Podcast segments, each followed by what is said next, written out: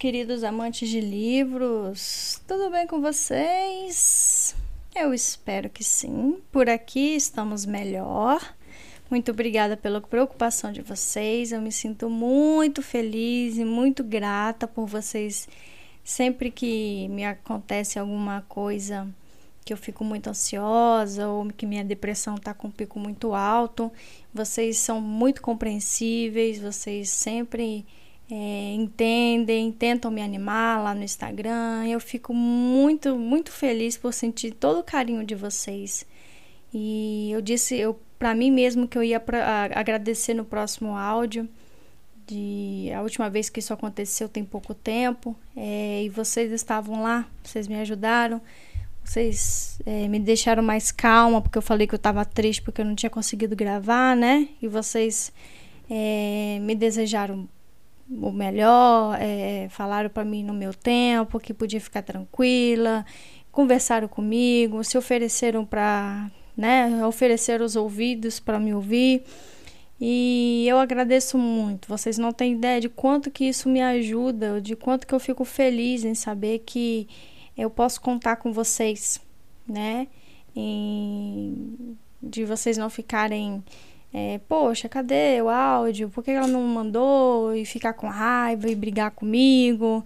Não, mas que a gente montou o nosso clube aí de, de audiolivro tranquilo, relax, para me conseguir no meu tempo, né? Porque afinal de contas, isso aqui foi criado como uma, uma um dos treinamentos para minha ansiedade, que a minha psicóloga me ajudou a montar o podcast para que eu fizesse aquilo que eu gostasse e que também ajudasse outras pessoas que não possam né, ouvir, é, ou ler o livro, ou ter o livro, e aí ajudar elas a escutarem. Então eu juntei uma coisa útil ou agradável, né? E é sempre bom ver que isso está funcionando, né? Que tem pessoas aí que querem ouvir um livro legal, querem ter uh, uma experiência boa e ao mesmo tempo tá me ajudando, né? Então, muito obrigada, gente. Obrigada mesmo por vocês fazerem parte dessa desse esse pequeno mundo que a gente ajudou a construir aqui, que nós estamos construindo aqui. É, fora isso, né? Nós vamos começar hoje aí nosso é, mais um capítulo do, nossos, do nosso livro aí, Rangers, né? A guerra tá aqui, chegou, né? O que nossos heróis vão fazer a partir de agora com a guerra na cara? Quais serão as, as consequências dessa guerra? Quais serão as. É, é, quais serão as, as, as mortes, né? O que vai acontecer a partir de agora. Então, eu espero que vocês também gostem desse ponto final, né, nessa história. Sim, estamos chegando no final do livro. Estamos aqui no capítulo 32. Esse livro, se eu não me engano, deixa eu só confirmar aqui. Se eu não me engano, ele tem 36. Não, ele tem 41 capítulos. Nós estamos no 32. Então eu acredito que mais duas leituras a gente conclui ele, hein, gente? Passou rápido a leitura do capítulo 4, né?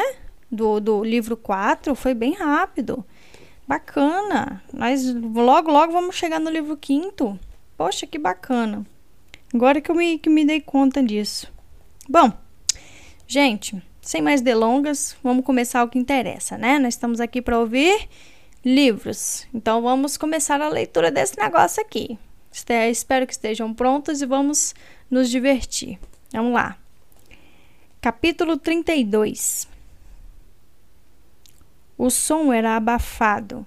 A arrebentação numa praia longínqua ou talvez o ribombar de trovões distantes, Will pensou exceto pelo fato de que trovões nunca tinham esse som. Aquele ruído parecia nunca começar, nem nunca terminar. Ele apenas continuava, sem fim, repetindo-se constantemente.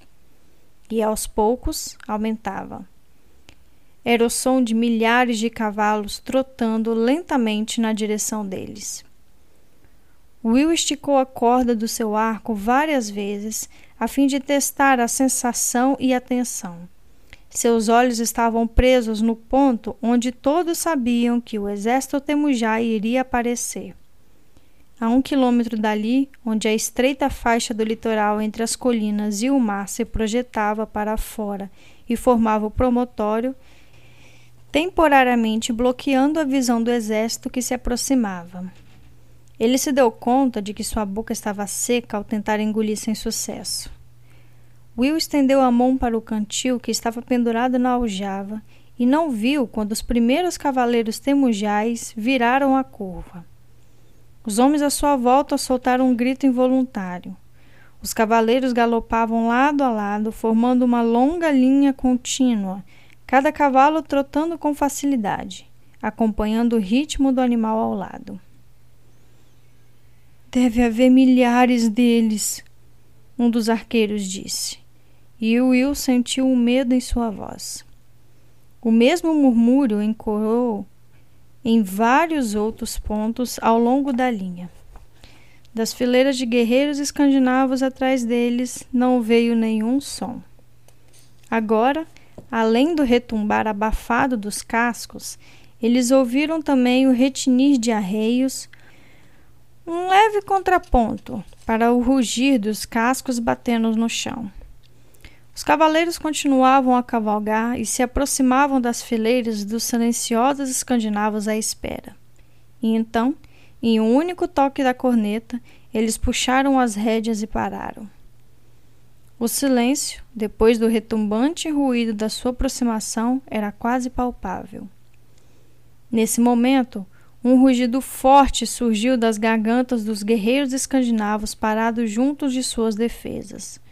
Um rugido de desafio e provocação, acompanhado pelo ensurrecedor choque dos machados e espadas nos escudos. Aos poucos, o som desapareceu. Os Temujai ficaram sentados em seus cavalos, encarando os inimigos. Fiquem quietos! Will gritou para seus arqueiros. Agora que ele tinha visto a linha de frente dos Temujai, seu grupo parecia ridiculamente pequeno. Devia haver 600 ou 700 guerreiros cavalgando lado a lado na fileira à frente, e atrás deles havia cinco ou seis vezes esses números. No centro do exército, onde os comandantes montavam seu animal, uma sequência de bandeiras coloridas de sinalização oscilava. Outras respondiam da posição na linha dos cavaleiros. Ouviu-se outro toque de corneta, uma nota diferente desta vez, e a linha da frente começou a fazer os cavalos avançarem. O tinir dos arreios ficou evidente mais uma vez, e então um som metálico e forte encheu o ar e o sol fraco brilhou em centenas de lâminas de sabre quando foram empunhadas. Eles vão partir para a luta direta, ora se disse devagar ao seu lado. Você se lembra do que Halt nos disse? Will retrucou concordando. A primeira manobra vai ser um estratagema um ataque depois uma falta retirada para atrair os escandinavos para trás de suas defesas. Eles só vão partir para o verdadeiro ataque depois que os escandinavos tiverem iniciado a perseguição. Os 1.800 escandinavos estavam distribuídos em três fileiras numa estreita faixa de terra plana entre o mar e as colinas fortemente arborizadas. Eles esperavam atrás das defesas cuidadosamente construídas. As proteções em declives, voltadas para o Temujai, estavam fortemente rodeadas por estacas afiadas, de comprimentos variados, desenhadas para cravarem nos cavalos do inimigo. Halt tinha instalado sua principal posição de defesa na parte onde a faixa da terra era mais estreita e os flancos eram protegidos à esquerda por montanhas íngremes e cobertas por bosque, e à direita pelo mar. Hallosholm ficava uns 200 metros atrás da sua linha. O grupo de arqueiros de Will estava numa trincheira à direita, alguns metros atrás da principal linha de defesa. Naquele momento, proteção de vime coberta de terra mantinha os arqueiros escondidos enquanto ficavam agachados atrás delas. Halt, Herak e Ragnak estavam na posição de comando mais ou menos no centro da linha escandinava, num pequeno outeiro. Agora se viam mais bandeiras de sinalização, e a cavalaria que avançava irrompeu num trote e começou a girar ligeiramente na direção do flanco esquerdo escandinavo. Houve um movimento entre os arqueiros agachados atrás das defesas. Vários colocaram a mão nas caixas de flechas à sua frente, instintivamente sentindo a necessidade de se amar. Fiquem abaixados, Will ordenou, desejando mais que nunca que sua voz não tremesse. Halt não iria querer que ele revelasse a presença dos arqueiros até os escandinavos terem realizado alguns de seus ataques de sondagem habituais. Espere até eles se envolverem num ataque total. E então nós vamos fazer uma surpresa para eles. Ele tinha dito ao aprendiz. A linha de arqueiros se virou para olhar o jovem comandante. Wilson obrigou a sorrir e então, fingindo uma indiferença que certamente não sentia, apoiou seu arco à sua frente, mostrando que os arqueiros não precisariam agir ainda por algum tempo. Alguns dos outros homens o imitaram. Ótimo trabalho, ora se disse baixinho ao lado dele. Como você pode ficar tão calmo? Isso ajuda quando você está apavorado, Will respondeu pelo canto da boca. Ele estava surpreso com a pergunta do aprendiz de guerreiro. Ora se parecia ser a típica imagem da tranquilidade, totalmente despreocupado e aparentemente indiferente. Mas sua próxima declaração apagou essa imagem. Sei o que quer dizer, ele disse. Eu quase deixei a espada cair quando eles apareceram naquela curva. A investida dos temujais estava ganhando velocidade, passando para um trote rápido e logo para um galope. À medida que se aproximavam da linha escandinava, uma parte significativa virou para o lado, aparentemente detida pelas fortificações e as estacas afiadas. Eles viraram os cavalos para que corressem paralelamente às linhas dos escandinavos por alguns segundos, e então começaram a descrever uma curva de volta para o próprio exército. Os escandinavos gritavam para eles, ofendendo-os e zombando deles. Uma chuva de lanças, pedras e outros mísseis surgiram da linha escandinava. A maioria caiu longe dos cavaleiros a galope. Um grupo menor, talvez com menos de cem pessoas, continuou a se aproximar da ala esquerda da linha escandinava, inclinado sobre os estribos, proferindo gritos de guerras. Eles obrigavam as montarias desgrenhadas a investir contra a proteção de cobertas de terra, ignorando as feridas dos cavalos que eram feridos pelas estacas. Cerca de dois terços conseguiram chegar à linha escandinava e desceram das células, deferindo golpes à direita e à esquerda com os sabres longos e curtos. Os defensores escandinavos se juntaram ansiosamente à batalha. Enormes machados se levantaram e caíam e mais cavalos foram derrubados com gritos de agonia. Will tentou fechar os ouvidos diante do sofrimento dos animais. As pequenas montarias desgrenhadas Temujai eram muito parecidas com Puxão e Abelarde, e era fácil demais imaginar seu cavalo sangrando aterrorizado, assim como acontecia com os cavalos do inimigo. Obviamente, os Temujá encaravam seus cavalos como um meio para atingir um fim e tinham pouco afeto por eles. A violenta batalha ocupava um lado da linha escandinava. Por alguns minutos parecia não ver uma imagem clara do que estava acontecendo. Então, aos poucos, com gritos de pânico, os temujais começaram a recuar e a descer das trincheiras íngremes, virando os cavalos e se afastando, deixando que os escandinavos os perseguissem com crescente ansiedade. No entanto, para observadores mais distantes, era óbvio que o inimigo em retirada não se movia tão rápido quanto poderia. Mesmo aqueles que ainda montavam não se esforçavam realmente para galopar. Em vez disso, eles se afastavam aos poucos, mantendo contato com os primeiros perseguidores, atraindo-os para longe das posições defensivas que ocupavam e para terreno aberto. Olhem! Ora se avisou de repente, apontando com a espada. Em resposta, há mais sinais das bandeiras que não foram vistas pelos defensores do flanco esquerdo. Várias centenas de cavaleiros do primeiro grupo Temujai tinham agora feito um círculo completo e estavam voltando para ajudar os outros companheiros. Exatamente como Halt disse que fariam. Ora se murmurou e Will assentiu sem falar. No comando do posto, perto do centro da linha escandinava, Herak estava dizendo praticamente a mesma coisa. Ali vem eles. Como você disse, Halt, ele murmurou. Ragnak, parado ao lado do arqueiro, espiou ansiosamente os seus homens expostos por sobre as trincheiras. Cerca de cem escandinavos tinham se espalhado para fora das defesas e estavam em luta com os temujais. Você estava certo, arqueiro. Ele concordou. De sua posição remota, ele via a armadilha que estava para ser lançada. Se tivesse assumido seu lugar habitual no meio da luta, não teria conseguido perceber a tática. Podemos confiar que Cormac mantenha a calma lá fora e não deixe seus homens perderem o controle? Halt perguntou a Oberial.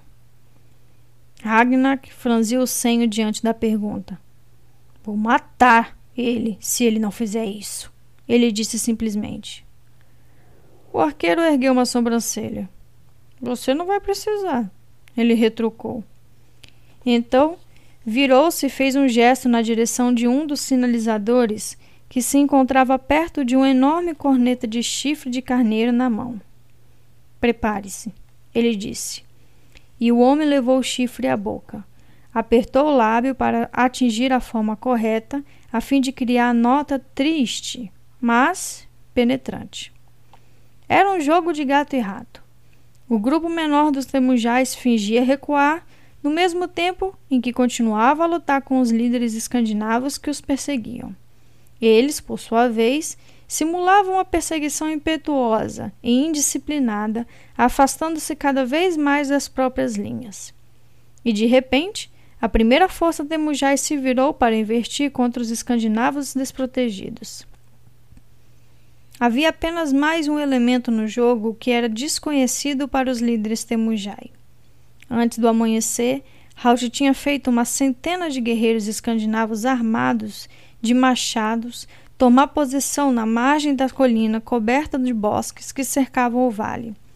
Escondidos em trincheiras rasas cavadas às pressas e atrás de troncos caídos, eles esperavam o sinal que lhes diria para realizar um ataque surpresa aos temujais que planejavam surpreender seus companheiros. Sinal 1 Halt disse com tranquilidade, e a corneta de chifre de carneiro emitiu uma nota longa que ecoou pelo vale. No mesmo instante, os escandinavos que os perseguiam, dispostos numa longa fila atrás dos estemujais que recuavam, romperam o contato com o inimigo e correram para criar um círculo defensivo, formando uma parede impenetrável com os escudos redondos. O movimento ocorreu no momento certo, pois uma segunda onda de cavaleiros temujá estava praticamente em cima deles. Quando os cavaleiros do lado leste se aproximaram, ficaram surpresos ao ver que o inimigo já estava numa formação defensiva e, obviamente, os aguardava.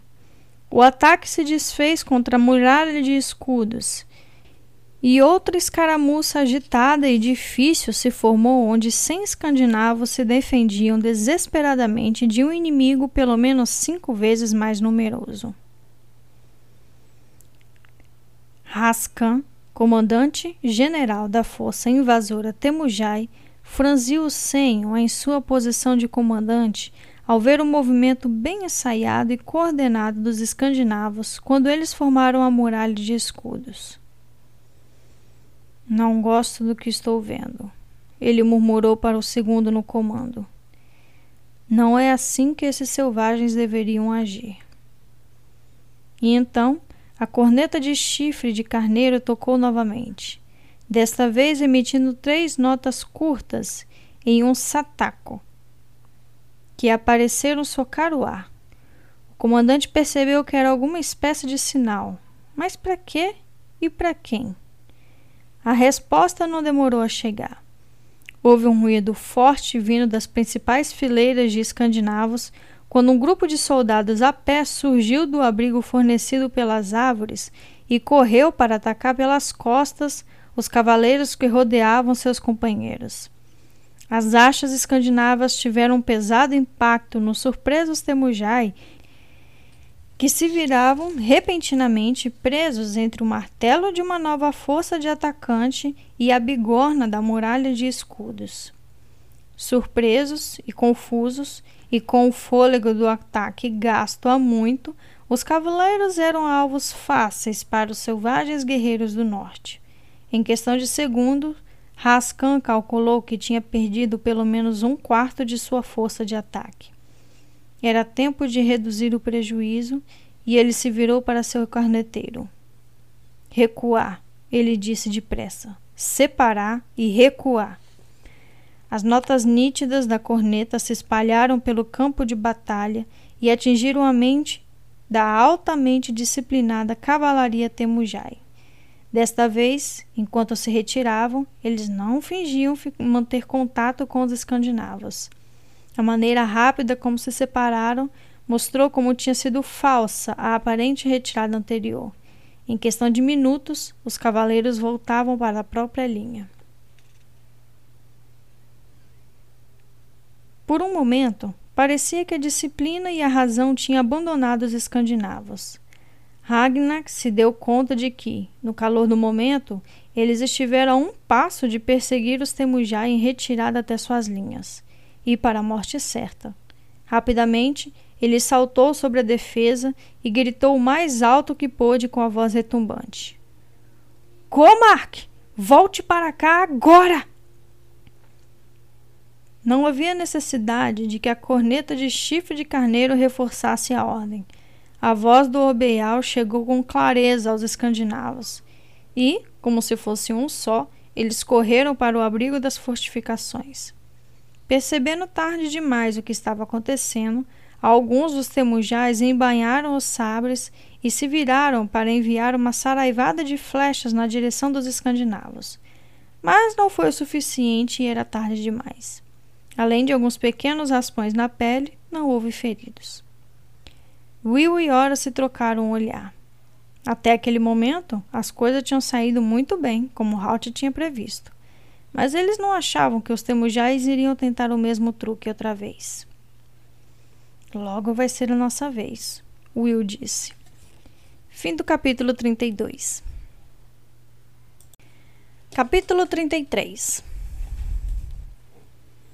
O general Haskan fez o cavalo trotar ao longo da linha dianteira do seu exército e observou o primeiro grupo de combate voltar para suas linhas. Talvez ele tivesse perdido 200 homens, entre mortos e feridos, nesse primeiro confronto e talvez metade dessa quantia em cavalos. Com um exército de seis mil homens, esses números não eram muito significativos. O que era importante, contudo, era o comportamento dos escandinavos. Aquele primeiro ataque tinha sido planejado para reduzir os números do inimigo em várias centenas, e não os dele. Na verdade, tinha havido até a leve esperança de que a maioria dos escandinavos fosse atraída para fora de suas posições de defesa, para terreno aberto, onde eles seriam presa fácil para seus arqueiros montados. O general puxou as rédeas quando alcançou um grupo de oficiais. Entre eles, reconheceu o coronel Binzak, chefe da inteligência. O coronel estava decididamente pouco à vontade exatamente como deveria estar. Raskan o encarou e apontou as defesas escandinavas com um gesto de cabeça. Não foi isso que me fizeram esperar, ele disse num tom de voz enganosamente suave. O coronel impeliu o cavalo alguns passos para a frente e o saudou enquanto emparelhou com o comandante. Não sei o que aconteceu, Chan Rascan, ele replicou.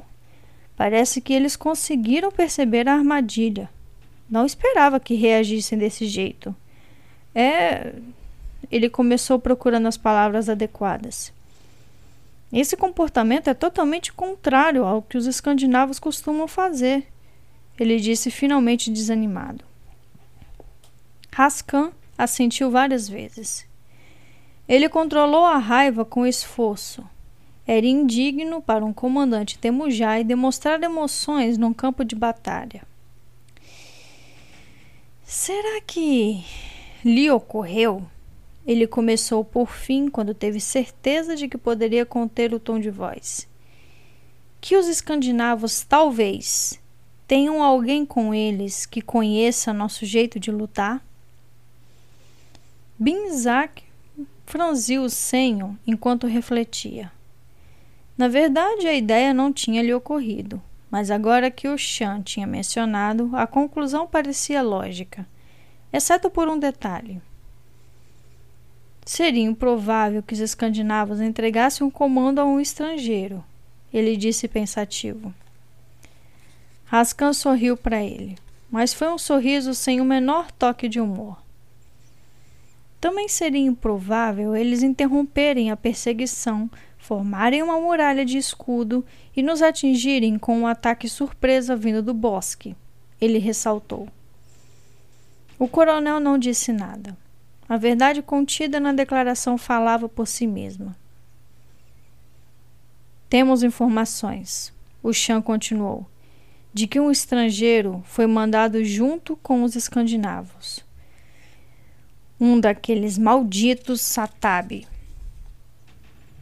Atabi, que literalmente significava os verdes.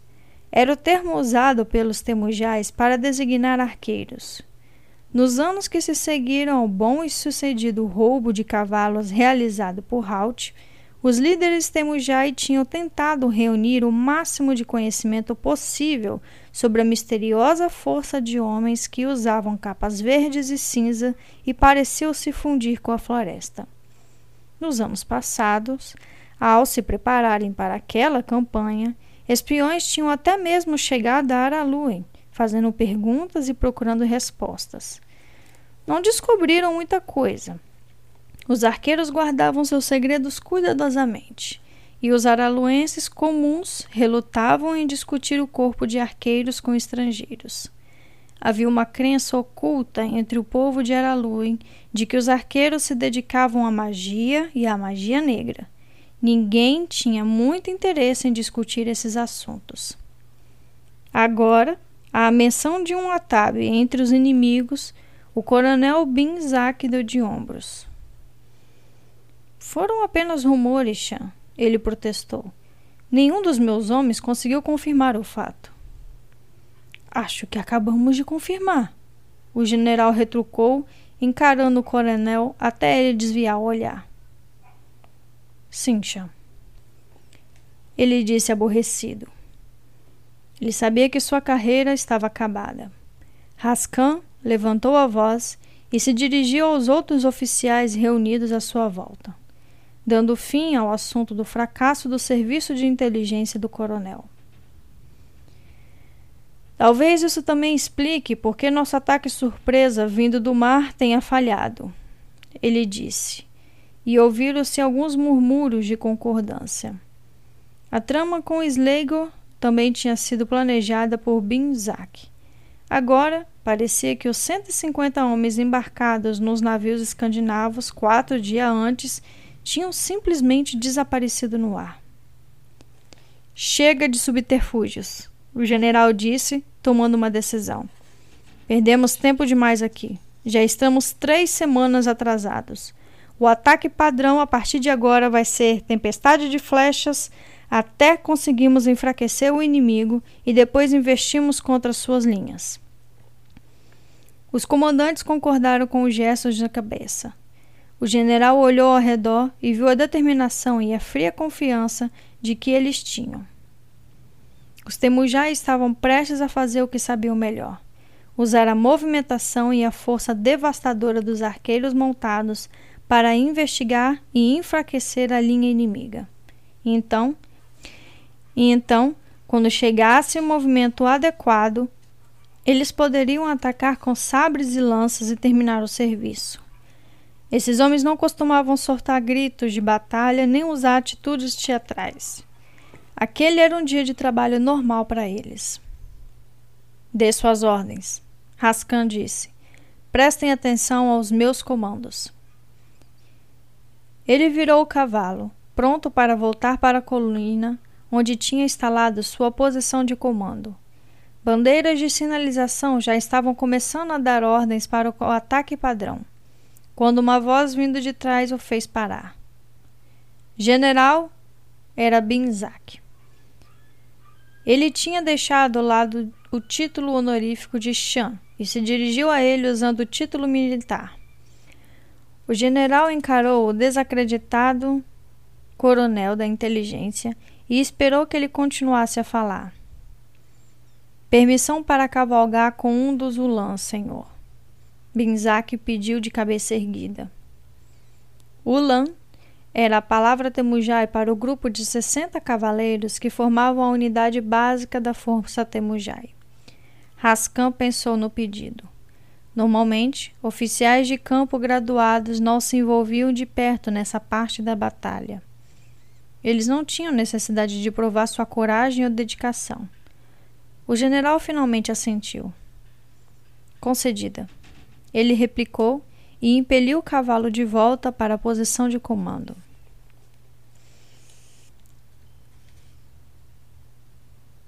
E agora? Ragnak perguntou irritado enquanto observava a cavalaria temujai se organizar em grupos. Halt também observava com os olhos semicerrados. Acho que chegamos ao fim dos movimentos iniciais. Agora eles vão nos atacar para valer. Halt apontou com o arco, indicando a linha de cavaleiros montados virado para eles. Eles vão lutar com seus lãs. Sessenta homens em cada unidade. Nos atacaram ao longo de toda a linha e se afastar antes que possamos reagir. A ideia é atingir o máximo possível de nossos homens com flechas antes de lançar um ataque concentrado num ponto selecionado. E qual seria? Herak perguntou. Essa conversa sobre táticas o deixava cada vez mais irritado. Tudo o que queria era cerca de uma dezena de temujais ao alcance de sua acha. Agora parecia que ele teria que continuar a esperar por isso acontecer. Halt se virou para sinalizar a corneta. Deu o toque de preparar para os arqueiros. Ele ordenou. E quando o homem soprou uma série de longas notas e curtas, ele respondeu à pergunta de Herak. Qualquer lugar onde o general deles decidir que criaram um ponto fraco em nossa linha. E o que fazemos enquanto esperamos que ele tome essa decisão? Ragnar perguntou irritado. Halt sorriu para si mesmo. Paciência não é a maior virtude dos escandinavos, ele pensou. Vamos surpreender eles com nossos arqueiros, ele explicou. E vamos tentar matar tantos inimigos quanto pudermos antes que eles se acostumem com o fato de que alguém está revidando. Todos os cem arqueiros de Will ouviram o sinal da corneta e houve uma movimentação instantânea entre eles. Ele levantou a mão para acalmá-los. Fiquem abaixados, ele pediu. Will falou com tranquilidade e ficou satisfeito por sua voz não tremer. Talvez essa seja a resposta para o futuro, ele pensou. Ele subiu no degrau que tinha sido construído para sua posição de comando. Ora-se, com o escudo preparado, estava ao seu lado. As defesas de Vime ainda escondiam os arqueiros, mas, quando o momento chegasse, elas seriam postas de lado e os soldados com os escudos teriam a responsabilidade de protegê-los da tempestade de flechas que os Temujai mandaria naquela direção em resposta ao ataque. Abaixo da posição mais visível de Horace e Will, protegida pela trincheira e pelas defesas de Vime, Evelyn estava agachada na posição de onde tinha uma visão nítida da linha de arqueiros. As tropas reunidas de cavaleiros começaram a se movimentar, trotando lentamente no início e depois aumentando a velocidade. Will podia ver que, agora, cada homem estava armado com um arco. Eles cavalgaram ruidosamente na direção da linha escandinava, não em uma linha comprida como tinha feito antes, mas em grupos separados de doze homens. A cem metros dos escandinavos, os grupos se viraram de modo a se dirigir para doze direções diferentes e mandaram uma saraivada de flechas depois da outra por cima das linhas escandinavas. Will tamborilou os dedos nervosamente nas defesas à sua frente. Ele queria entender o padrão Temujai antes de dar ordem para os seus homens. A primeira surpresa teria o potencial máximo de desintegrar o inimigo, e ele queria ter certeza de que não iria perdê-la. Os escandinavos apanharam a maioria das flechas atiradas pelos Temujai com o escudo erguido, provocando um estrépido contínuo no ar. Mas não desviaram de todas. Homens caíam ao longo da linha escandinava e eram arrastados para fora da linha de batalha pelos que estavam atrás e logo os substituíam. A segunda e a terceira fileira dos escandinavos ergueram os escudos para o alto a fim de protegê-los contra o ataque violento, enquanto a fileira dianteira apresentava seus escudos para o choque frontal e direto. Foi um estratagema eficiente mas impedia os homens de enxergar a aproximação dos Temujai. No momento, enquanto Will olhava, um grupo de sessenta homens rapidamente ergueu o arco, desembainhou os sabres e disparou na direção da linha escandinava num ataque impiedoso, matando uma dezena de homens antes que os escandinavos percebessem sua presença.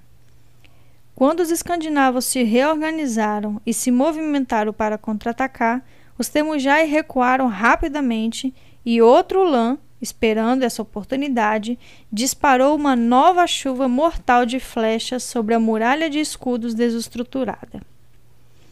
Precisamos fazer alguma coisa, ora se murmurou. Will levantou a mão pedindo silêncio. O movimento aparentemente aleatório dos Ulans Temujai realmente obedecia a um padrão complexo e agora que o tinha visto, podia prever seus movimentos.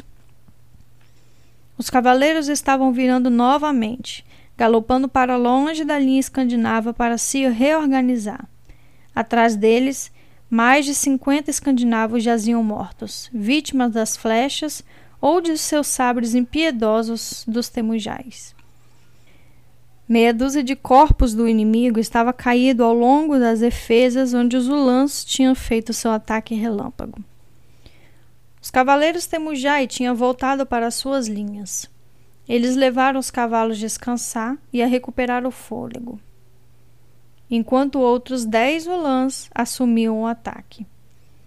Eles seguiram o mesmo padrão, obrigando os escandinavos a se abrigar atrás do escudo e então quando não estivessem enxergando, os atacaria com os sabres e, finalmente, dispararia uma saraivada depois da outra de flechas, enquanto os próprios homens recuavam, deixando uma abertura na muralha de escudos. Era simples, era eficiente, e esse fato carregava uma inevitabilidade mortal. Naquele momento, os ulãs recomeçaram a voltar, girando e galopando, como se fosse uma dança. Will concentrou a atenção numa tropa no centro da linha, sabendo que ela iria prescrever uma curva, girar e depois se aproximar na diagonal. Abaixe as defesas. Ele murmurou para Horace. Escudos, descobrir! O robusto aprendiz gritou. Os homens que levantavam os escudos se apressaram a derrubar as paredes de Vime, deixando os arqueiros atrás de uma trincheira da altura da cintura e com uma visão clara do campo. Prontos! Evelyn avisou, indicando que cada homem na linha de arqueiro tinha uma flecha preparada na corda. Agora dependia de Will. Meia esquerda! ele gritou. E todos os arqueiros viraram na mesma direção. Posição 2. Uma centena de braços se levantou no mesmo ângulo, enquanto Will observava o grupo de cavaleiros que se aproximava. Visualizando os temujais a galope e a chuva de flechas que convergiam para atingir o mesmo ponto no tempo e no espaço. Descer meio ponto, preparar. A altura foi corrigida e uma centena de flechas foi preparada nas cordas. Ele parou, contou até três para garantir que não era cedo demais e então gritou: Atirar! O som deslizante e simbilante lhe disse que as flechas estavam a caminho. Imediatamente os arqueiros pegaram as próximas setas. Ora-se, pronto para dar ordens aos escudeiros, esperou. Eles não estavam sofrendo nenhum ataque direto no momento, e não havia necessidade de perturbar a sequência de disparos e carregamentos nesse momento. Então, a primeira saraivada atingiu seu objetivo. Talvez tivesse sido um golpe de sorte. Talvez tivesse sido o resultado de uma semana de prática, hora após hora. Mas Will tinha dirigido aquela primeira saraivada quase com perfeição total. Uma centena de flechas prescreveu uma curva e atingiu os ulãs a galope, e pelo menos vinte delas atingiram o alvo. Homens e cavalos gritaram de dor quando desabaram no chão. E no mesmo instante, a formação disciplinada e estruturada dos ulãs foi destruída. Os que não estavam feridos pelas flechas se depararam com os camaradas e seus cavalos caindo e rolando no chão. E quando cada homem atingido caía, levava outro com ele, ou fazia com que mudasse violentamente de direção, puxando as rédeas do cavalo, até que a formação rígida tivesse se tornado uma massa confusa de animais e homens que mergulhavam na terra. Pronto! Evelyn avisou. Da sua posição, ela não conseguia ver o resultado. Rapidamente, Will se deu conta de que tinha oportunidade de desferir um golpe no inimigo. Mesmo alvo, posição 2, preparar. Ele ouviu o raspar de flechas contra os arcos quando os homens puxaram a mão direita para trás até que as pontas empenadas das setas tocaram suas faces. Disparar! Outra saraivada simbilante se afastou na direção do emaranhado de homens a cavalos. No mesmo instante, Will gritava para seus homens que recarregassem. Na pressa, alguns deixaram as flechas caírem, enquanto tentava ajustá-las à corda. Numa decisão sensata, Evelyn decidiu não esperar até que todos estivessem se recuperado. Pronto! Ela gritou. Mesmo alvo, posição 2, preparar. Ele tinha a distância e a direção, e a tropa de Mujai, presa no mesmo lugar, estava impedida de se mover, perdendo sua mais valiosa proteção, a mobilidade. Disparar! Will gritou sem se importar com a voz trêmula de excitação, e uma terceira saraivada estava a caminho. Escudos! Ora se ordenou, empurrando o próprio escudo para a frente para cobrir a si mesmo e o amigo. Ele tinha visto que alguns ulãs tinham finalmente notado o que estava acontecendo e estavam cavalgando para revidar o ataque. Alguns segundos depois, ele sentiu martelar das flechas contra o escudo e ouviu o estalo quando elas atingiram outros escudos ao longo da linha de arqueiros. Os Temujai não tinham como enviar um esquadrão com sabres na direção dos arqueiros. Halt tinha colocado Will e seus homens de um dos lados e atrás da principal linha de defesa escandinava. Para chegar até eles, os Temujai teriam que lutar com os guerreiros inimigos e suas achas. A tropa que Will tinha reunido tinha disparado três saravaidas em alvos cuidadosamente escolhidos. Cerca de trezentas flechas, numa rápida sucessão. Não sobreviveram mais de dez homens. Os corpos dos outros cobriam o chão. Os cavalos sem cavaleiros estavam se afastando a galope, relinchando apavorados. Agora, quando os outros cavaleiros viraram e se afastaram na direção das próprias linhas, Will enxergou mais uma oportunidade. Outros dois Uslans estavam cavalgando muito perto e ainda estavam ao alcance de seus homens. Escudos para baixo, ele disse a Horace, e o guerreiro passou a ordem adiante. Alvo, à frente! E a meia Posição 3. Preparar. Novamente se obrigou a esperar para ter certeza. Atirar. A flechas escuras contra o azul claro do céu prescreveram um arco sobre a cavalaria em retirada. Escudos! Ora se gritou, quando as flechas atingiram o objetivo, a cerca de outra dezena de temujais caiu das celas. Atrás da proteção do grande escudo retangular, ele e Will trocaram sorrisos. Acho que isso foi muito bom, disse o aprendiz de arqueiro. Foi muito bom mesmo, o aprendiz de guerreiro concordou.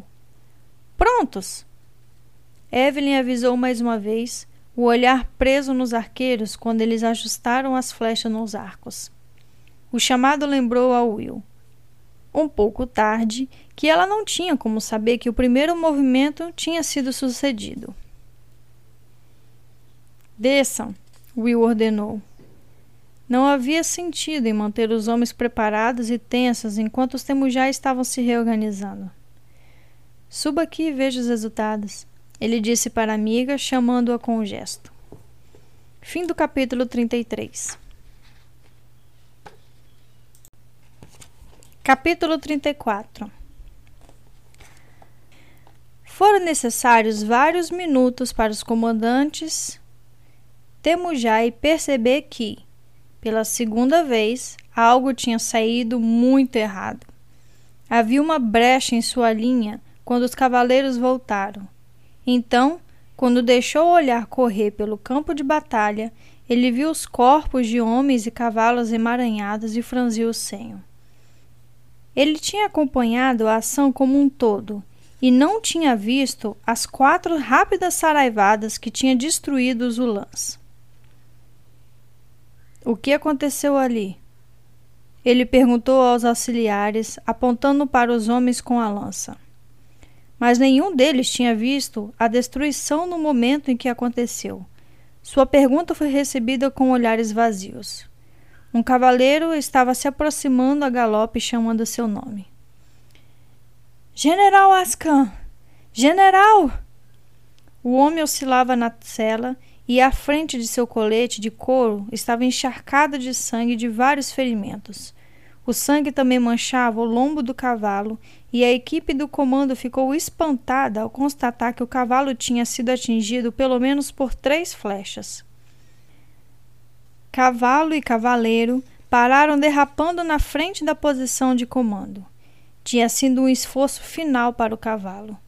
Enfraquecido pela perda de sangue, ele caiu de joelhos e rolou para o lado, permitindo o cavaleiro ferido apenas escapar de ficar preso no último momento. Rascan franziu o senho ao espiar o homem ferido e reconheceu Binzak, seu antigo chefe da inteligência. Mantendo a palavra, o coronel tinha tomado sua posição na linha de frente de um dos ulãs ele tinha tido a incrível má sorte de ter escolhido o que foi destruído pelos arqueiros de Will.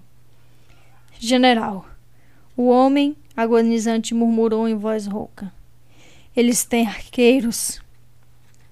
Ele cambaleou alguns passos para a frente e os temujais puderam finalmente ver a ponta das flechas quebradas em dois ferimentos no chão ao seu lado. O cavalo soltou um imenso e trêmulo suspiro e morreu.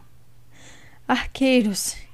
Ele repetiu com a voz quase inaudível e caiu de joelhos. Rascan desviou o olhar do coronel caído e verificou as fileiras inimigas. Não havia sinal de arqueiros ali. Os escandinavos estavam espalhados em três fileiras ao longo do, da parte mais estreita do vale, atrás de suas trincheiras. No lado do mar e um pouco atrás da força principal havia outro grupo, também atrás de trincheiras e, portanto, grandes escudos retangulares. Mas ele não conseguia ver o sinal de arqueiros. Existe somente uma forma de descobrir os arqueiros, ele pensou. E fez um gesto para os próximos dez ulãs. Ataque, ele disse brevemente, e o corneteiro tocou a ordem. Mais uma vez, o vale se encheu com o tinindo dos arreios e o retumbar dos cascos quando cavalgavam para diante.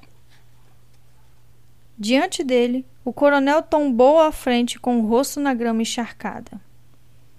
Rascan fez o gesto temujar de saudação, levando a mão esquerda até os lábios e depois a estendendo para o lado num movimento contínuo e elaborado. Sua equipe fez o mesmo. Binscan tinha se redimido. No final, ele tinha trazido uma informação vital para seu general, mesmo que tenha lhe custado a própria vida. Will observou a aproximação da cavalaria quando mais uma vez ela recomeçou a coreografia de girar e circular. Ora se se mexeu ao seu lado, mas o bom senso avisou ao jovem arqueiro para não expor seus homens ainda. Espere, ele disse em voz baixa. De certa forma, ele tinha esperado que um ataque orquestrado fosse lançado contra sua posição numa tentativa de derrotar os escandinavos. Mas esse ataque lançado ao longo de toda a frente era como o anterior. Isso só podia significar uma coisa: os líderes Temujai não tinham descoberto a posição dos arqueiros. Flechas começaram a cair sobre as linhas escandinavas e mais uma vez as três fileiras foram protegidas com escudo. Como antes, uma tropa temujai parou as manobras e desembainhou os sabres para lançar um ataque relâmpago aos escandinavos que não podiam vê-los. Desta vez, porém, Will estava olhando para além deles, a fim de identificar o grupo de apoio que avançaria contra os escandinavos quando seus camaradas recuassem. E ele viu um Ulan que tinha parado a uns 50 metros da primeira fileira de escandinavos. Carregar! Will gritou para sua linha. Então, de lado, para Horace. Mantenha os escudos erguidos. Ele tinha sentido que o jovem mais robusto tinha respirado fundo para emitir a próxima ordem, mas Will queria manter seus homens escondidos o máximo possível. Pronto! Evelyn avisou, quando a última flecha foi ajustada à corda. Virar à esquerda, meia esquerda novamente, ele gritou, e os arqueiros felizmente entenderam o que ele quis dizer. Como se fossem um só, todos se viraram na direção que ele tinha escolhido.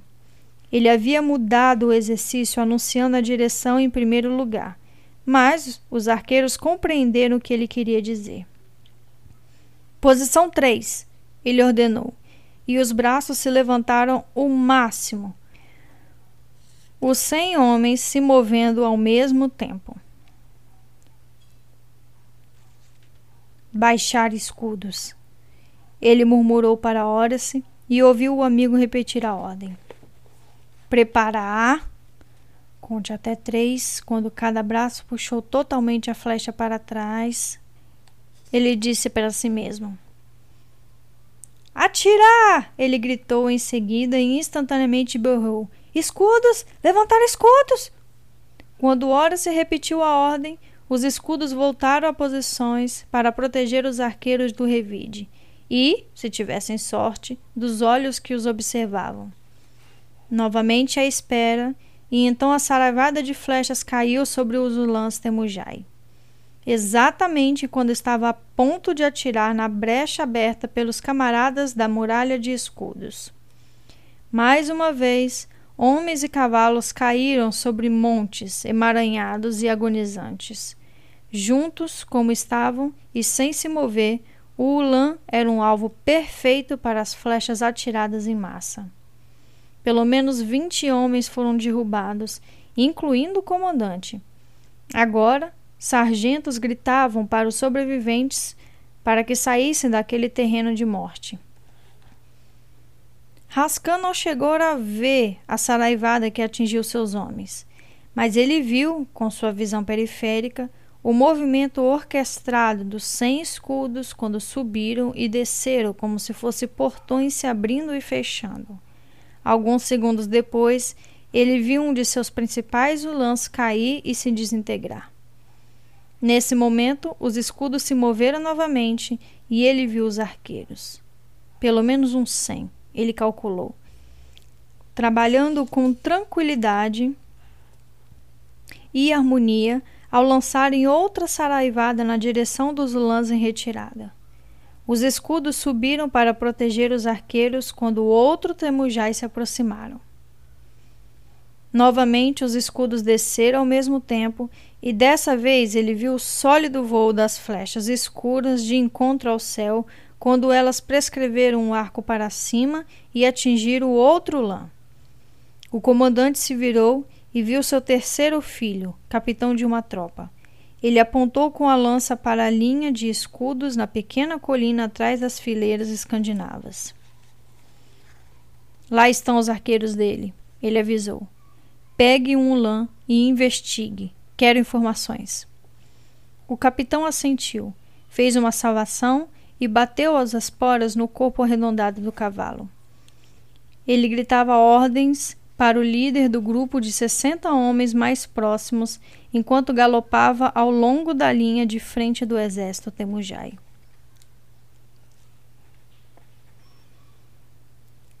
Em sua posição elevada, atrás das linhas escandinavas, Will e Horace estavam trabalhando calmamente em conjunto disparando uma saraivada depois da outra na direção dos cavaleiros em movimento. Agora, inevitavelmente, estavam começando a contar algumas vítimas, porque eram alguns temujais que os viram contra-atacaram.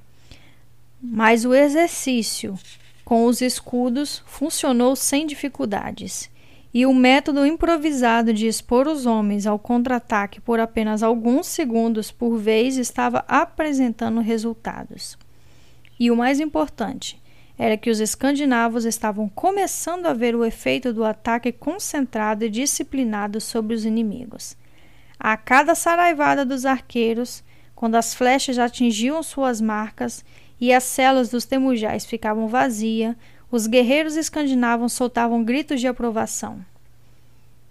Pela primeira vez, Will viu o Kanjin. Atiradores de primeira classe, acompanhando cada Ulan, quando tentaram atirar nele e em Horace. Ele tinha acabado de duelar com dois deles e observou satisfeito quando o segundo caiu para o lado na cela. Horace cutucou o braço do amigo e, e apontou. Olhe! Will, seguindo a direção indicada, viu um Ulan galopando das linhas Temujai diretamente para eles. Esses cavaleiros não viravam e não mudavam de direção. Eles cavalgavam direto numa corrida mortal, e era óbvio para onde eles estavam indo. Fomos vistos. Então gritou para seus homens: Virados para a frente, meia direita, carregar. E então, procurando as flechas, e ajustaram com firmeza nas cordas. Pronto! Evelyn mais uma vez. Ele sorriu ao lembrar quando Halt tinha questionado a necessidade de usar a garota ali. De repente ficou satisfeito com o fato de o arqueiro ter perdido a discussão. Ele afastou o pensamento e calculou a velocidade dos cavaleiros que se aproximavam. Ele já tinha atirado e as flechas estavam batendo nos escudos ao longo da linha. Mas a vantagem estava do lado de Will. Atirando de uma posição estável, imóvel e elevada, de trás da proteção, ele estava no controle. Posição 2, ele ordenou. Preparar. Baixar escudos! Ora se gritou, dando o intervalo necessário a Will. Atirar! Will berrou. Levantar escudos! Ora se rugiu, dando proteção ao amigo. Os arqueiros ficaram expostos ao contra-ataque por apenas alguns segundos. Mesmo assim, debaixo do disparo constante das flechas do Temujai, eles tiveram algumas baixas. Então, sua saraivada atingiu o Ulan em disparada e limpou a fileira diante de doze homens. Jogando cavaleiros e cavalos pelo chão mais uma vez. Os cavaleiros das fileiras seguintes tentaram evitar os companheiros caídos, mas foi em vão. Mais cavalos foram para o chão, mais cavaleiros despencaram das celas. Alguns conseguiram fazer os animais saltar sobre a confusão de corpos e correr para longe, enquanto outros cavaleiros tentavam se reorganizar. Outra saraivada, dez segundos depois da anterior, caiu sobre eles. O filho de Rascan, com uma flecha atravessada na coxa direita e outra na carne macia entre o pescoço e o ombro, estava deitado atravessado sobre o corpo do cavalo. Ele observou os escudos descerem e subirem e as flechas sendo disparadas num fluxo constante e disciplinado. Viu as duas cabeças se movimentando na posição fortificada no final da fileira de arqueiros. Era aquilo que o Prai precisava saber. Ele viu outras duas saraivadas similarem no céu. Felizmente, elas tinham sido dirigidas para outros ulãs que foram a galope. Ele pôde até ouvir as ordens gritadas pelos dois homens na posição de comando. Uma das vozes parecia absurdamente jovem. Está escurecendo, ele refletiu e imediatamente se deu conta de que não podia ser mais do que meio da manhã. Então se virou com dificuldade para olhar o céu. Mas ele estava muito azul e, com um repentino estremecimento de medo, percebeu que estava morrendo. Estava morrendo com informações urgentes que devia passar para o pai. Gemendo de dor, ele se levantou com muita dificuldade e começou a voltar para as linhas Temujai aos tropeços, abrindo caminho entre o emaranhado de corpos caídos. Um cavalo sem cavaleiro passou trotando e ele tentou pegá-lo, mas, fraco demais, não conseguiu. Então, ouviu um retubar de cascos atrás dele e uma mão forte agarrou as costas de seu casaco de pele de carneiro e o puxou para a cela, onde ele abafou um grito e gemeu por causa de uma dor na coxa e no pescoço. Ele se virou para enxergar seu salvador. Era um sargento de um dos outros ulãs. Me leve. Me leve para o general Rascan. Mensagem urgente. Ele conseguiu murmurar com uma voz rouca, e o sargento, reconhecendo a insígnia de capitão, assentiu e virou o cavalo na direção do posto do comando. Três minutos depois, o capitão, mortalmente ferido, contou ao pai tudo o que tinha visto. Quatro minutos depois, ele estava morto. Fim do capítulo 34. Capítulo 35 Da disposição central de comando, Halt e Herak olhavam enquanto o exercício tranquilo dos arqueiros provocava danos nas fileiras Temujai. Agora que a força atacante sabia da existência dos homens de Will, eles não tinham chance de repetir as baixas devastadoras provocadas pelas três primeiras saraivadas que tinham derrubado um Ulan completo. Mas a investida regular de 100 arqueiros e a orientação precisa de Will destruíram um ataque depois do outro. Além do mais, os Temujai já sabiam que sua tática preferida tinha sido contornada com eficiência. Se eles mandassem um grupo para travar um combate direto enquanto o outro ficava afastado para dar cobertura durante a retirada, eles sabiam que o segundo grupo seria instantaneamente atacado pelos arqueiros do flanco direito escandinavo. Aquela era uma experiência nova para os Temujai. Eles nunca tinham encontrado um contra-ataque tão disciplinado e preciso. Mas eles não eram covardes, e alguns comandantes agora substituíam manobras táticas por coragem e ferocidade brutas. Eles começaram a se movimentar de modo enraivecido sobre a linha escandinava, abandonando os arcos e empunhando os sabres numa tentativa de abrir caminho com a luta corpo a corpo, determinados a tudo para derrotar os escandinavos. Eles eram combatentes corajosos e habilidosos, e suas manobras teriam sido bem-sucedidas contra quase todos os adversários que tinham enfrentado. Mas os escandinavos se divertiam num confronto direto. Para os tamujais era uma questão de habilidade. Para o povo do norte era um modo de vida. Assim está bem melhor, Herak urrou contente, quando se adiantou para interceptar três temujais que tentavam subir a proteção de terra. E Halt se viu empurrado para lado quando Ragnar correu para se juntar ao companheiro.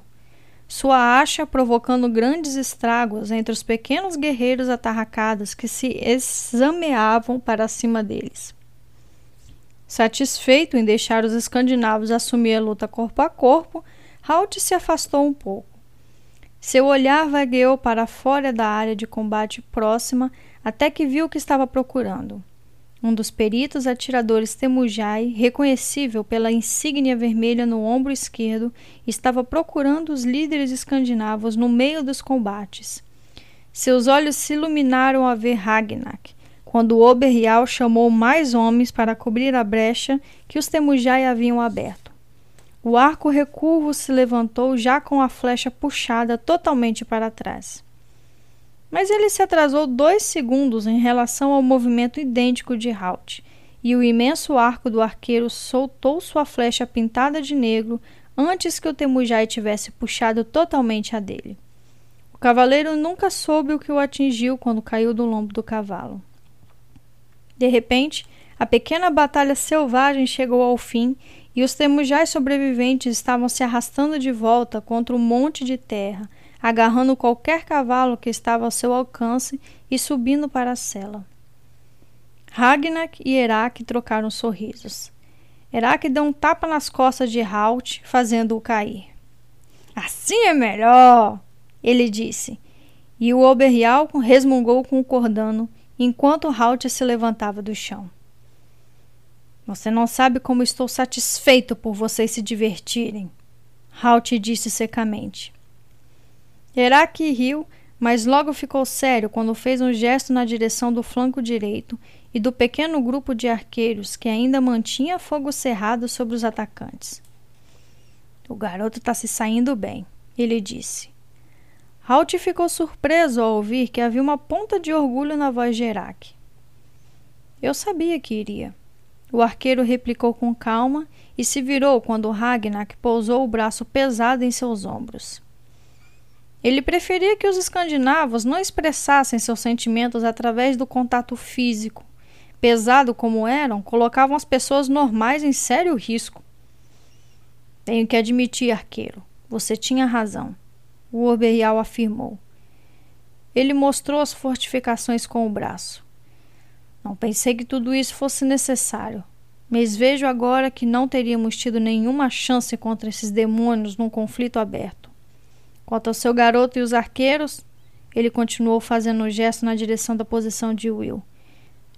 Estou satisfeito por termos cuidado dele quando o apanhamos pela primeira vez.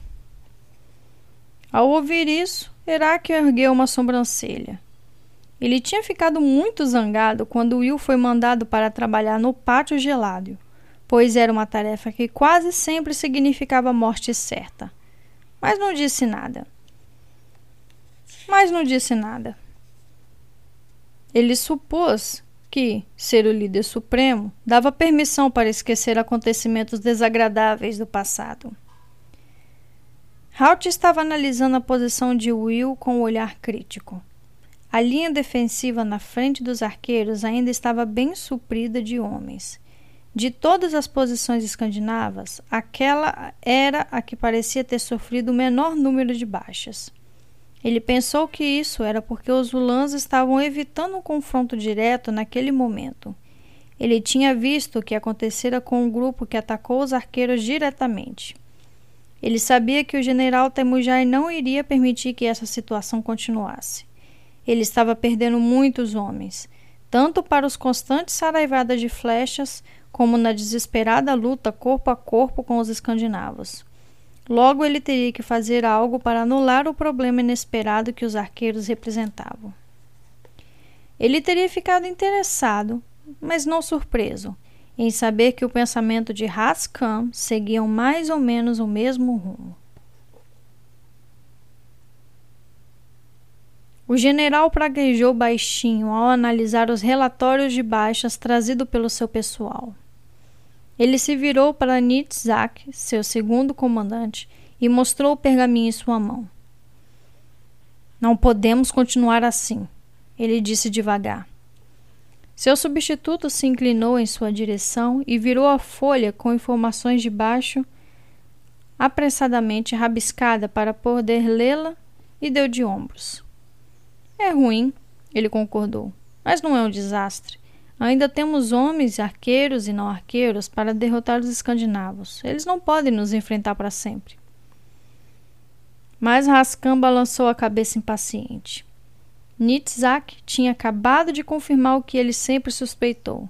Seu auxiliar era um líder capaz no campo, mas não tinha a visão necessária para se tornar um comandante geral. Nitzak, Perdemos quase 1.500 homens, entre mortos e feridos. Isso é quase um quarto da nossa força efetiva. Podemos facilmente perder essa quantidade novamente se continuarmos desse jeito. Nitzak deu de ombros. Como quase todos os oficiais superiores Temujai, ele pouco se importava com os números dos relatórios de baixa, contando que ganhassem a batalha. Ele pensava que morrer na batalha era o papel de vida de um guerreiro Temujai. Raskan viu o gesto e interpretou corretamente o pensamento de seu subordinado. Estamos a dois mil quilômetros de casa, ele disse ao segundo comandante. Deveríamos estar subjugando esse pedacinho congelado do inferno para podermos planejar a invasão da terra de Ara. Como você propõe que a gente faça isso com menos da metade dos homens com quem começamos? Nitzak deu de ombros outra vez. Ele realmente não via problema, estava acostumado a uma vitória depois da outra, e a ideia de ser derrotado nunca lhe ocorreu. Nós sabíamos que teríamos baixas aqui, ele protestou, e Raskan soltou uma série de imprecações numa demonstração incomum de mau humor. Nós pensamos que isso seria uma guerrinha, ele disparou zangado. Não um evento dessa grandeza. Pense nisso, Nizak. Uma vitória aqui pode nos custar tanto que talvez nem possamos voltar para casa. Essa era uma verdade desagradável. Os Temujais tinham dois mil quilômetros para atravessar antes de chegar às suas terras nas estepes, e toda essa distância passava por territórios hostis e temporariamente conquistados. Territórios cujos habitantes poderiam muito bem aproveitar a oportunidade de se revoltar contra uma força temujá enfraquecida. Nidzak ficou sentado em seu cavalo em silêncio. Ele estava zangado pelo tom de censura na voz do comandante, especialmente na frente de outros oficiais. Ao falar com ele daquele jeito, Raskan estava quebrando a tradição de uma forma grosseira. Então, o que você sugere? Nitzak perguntou finalmente. O general demorou muito para responder. Ele olhou o espaço que o separava das linhas escandinavas, observou a posição de comando no centro da linha de arqueiros à espera e a ala escandinava direita. Ele sabia que nessas duas posições estava o segredo da batalha. Finalmente ele se virou para seu subordinado com uma decisão tomada. Tire os canjins dos primeiros cinquenta lãs, ele ordenou, e reúna eles aqui como uma força especial. Chegou a hora de nos livrarmos desses malditos arqueiros. Fim do capítulo 35. Uau! Que começo de batalha, hein, gente? Sofrida, hein? Sofrida para os Temujai que não esperavam Halt por trás das linhas Temujais, como uma aranha esperta botando as patinhas em todos o comando. Os Temujais sofreram perdas inestimáveis aí, tanto quanto o Raskan disse que se continuasse assim, nem para casa eles conseguiriam voltar, né? Então a primeira parte da batalha decidida aí os escandinavos venceram a primeira batalha. Agora Raskan está começando a calcular como vencê-los e mirou abertamente em Will com Kanjins. Então, como será que o Will vai sair dessa, hein? E Halt finalmente vai entrar em luta, gente. O Ragnar e Herak já começaram a demonstrar certa impaciência.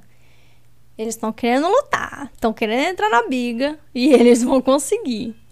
Bom, os próximos capítulos vão ser os capítulos decisivos dessa batalha e eu espero que vocês continuem apoiando e escutando e gostando desse livro magnífico que é o livro 4. Gente, muito obrigada por estarem aqui.